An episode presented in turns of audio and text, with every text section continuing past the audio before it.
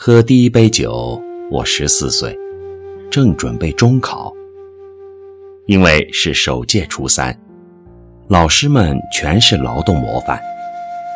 这门老师没有下课，另一门老师已站在门外候场了。数学老师是位胖胖的女老师，喜欢四节课连上，中间不下课。我是不好意思在女教师面前举手上厕所的。我决定少喝水，稀饭仅喝一小口。虽然口渴，但不再有憋尿的尴尬了。到了下课，我飞奔回家，用葫芦瓢舀水缸里水喝，咕咚咕咚的喝。第一口酒。发生在表叔回乡的那天中午，我没有去灶房喝水，去堂屋拜见表叔。父亲和表叔已吃完了饭，桌上有剩饭剩菜，但吸引我的是家神柜上那只父亲的茶缸，里面有水。我拿起来就喝，那不是水，而是酒。那也是我人生中的第一口酒，我牢牢记住了它的焰火，那滚烫的、灿烂的、无边无尽的焰火，在我的身体中噼啪、噼啪。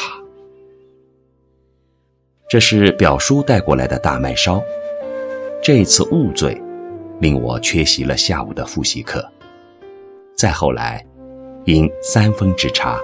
我没有进入全县最好的高中。拿到录取通知书后，我想到过这杯大麦烧，它让我少听了一道题目，这题目说不定就在中考的试卷上。第二杯酒与母亲的去世有关，那时父亲已去世九年了。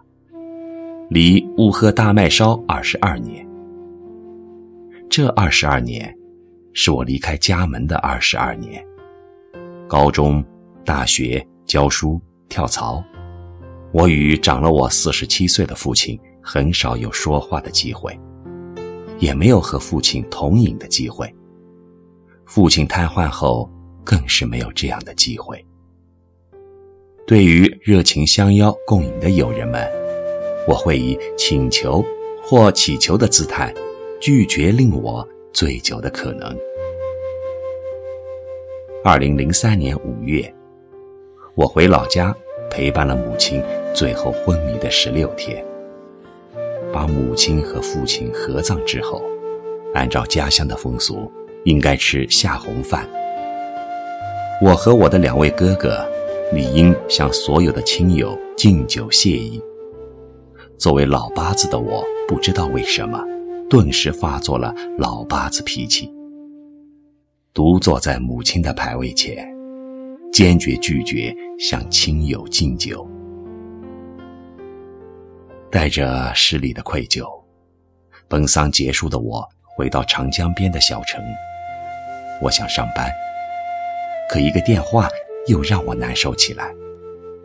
非典形势太严峻。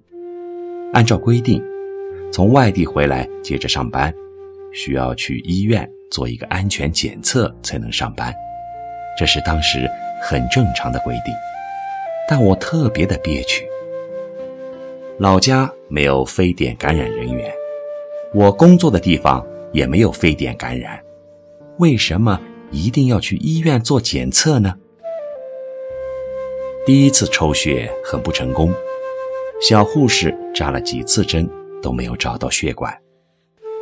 小护士满脸愧疚地看着我，可能看到我臂上崭新的黑袖套，让我换了一只胳膊抽血。我一点儿也不觉得疼。过了很久，抽血成功了。再过了很久，我拿到了一纸没有感染非典可以上班的证明。在那天晚上。得知我回来的朋友请我吃饭，见我忧愤的样子，小心翼翼的朋友话说得很轻，可他刚说出“酒”字，我便点头同意了。那是我人生中又一次醉酒，时隔二十二年后的第二次醉酒。我的第一次醉酒是因为莽撞，父亲看到了；我的第二次醉酒是因为母亲，但母亲没有看到。现在，这两个被酒灌溉的春天已成为我的绝版。亲情与酒。都是酿造而成的，看上去平淡无常，饮起来却滚烫无比的液体。无论是忧伤的、疼痛的、欢乐的，那亲情，那酒，都会慰藉茫茫黑夜漫游的我们。比如昔日不在，比如此酒。长醉。